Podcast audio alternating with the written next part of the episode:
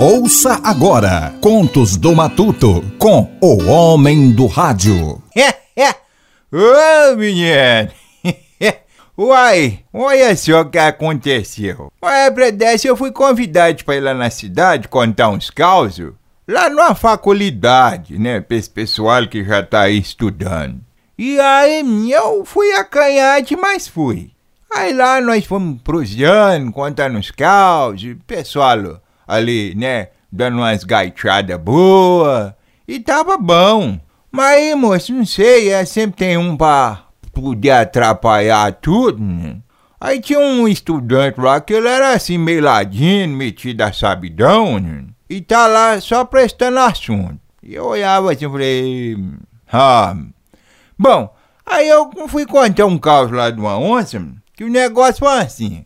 E eu tinha uma vaca lá muito boa, uma vaquinha, e ela tava mojada, tava já no dia de ganhar bezerro. E ela sumiu. Aí eu falei, eu vou dar uma campeada lá pra aqueles espigão, ali pra aqueles cerrados, mais ver com o encontro com essa vaquinha. Com pouco ela já tá com bezerro novo. E aí eu fui até de a pé caminhando. Aí é, vai eu, é, vai, quando eu tô bem lá no meio do espigão, aí daqui, olha da lá, tem riba de uma onça. Rapaz, aí essa onça botou o pé comigo. E essa onça é vem correndo, eu correndo, e a onça atrás, e eu correndo, e a onça atrás, e é vai, é vai. Aí tinha assim um tanque graúdo na frente, e eu tafunhei nele, mas eu sou bom de nada, rapaz. Cada abraçada minha, rapaz, era três metros rompendo pra frente. É, bem pra diante. Aí, se não fosse isso, rapaz, aí até que eu atravessei esse tanque.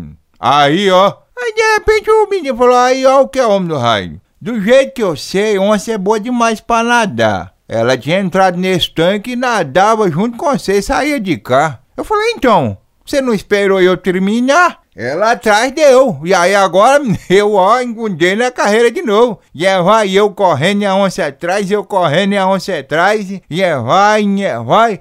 Aí lá adiante tinha uma cercona de lasca que ela era pra mais de dois metros de altura. Bom, eu não vi o horário que eu cheguei lá, chamei os braços nessa cerca e sunguei e pulei pro outro lado. E aí, ó. Aí esse estudante lá que tava ladinho lá, só escutando, falou, aí, homem do rádio, o quê? O moço, do jeito que eu conheço onça, ela tinha pulado, mano, junto era capaz de estar tá do outro lado primeiro que você. Eu falei, você não esperou eu terminar o caos? E ela tava. Aí agora que eu corri bom mesmo. E aí agora vai eu correndo e a onça atrás e correndo e a onça atrás e poeira cantando e vento suviando. Aí eu vi lá assim um pé de emburuçu graúdo, grande. Oh, meu, eu cheguei com tudo, sunguei nele, fiquei lá na pontinha da gaia. E aí, ó.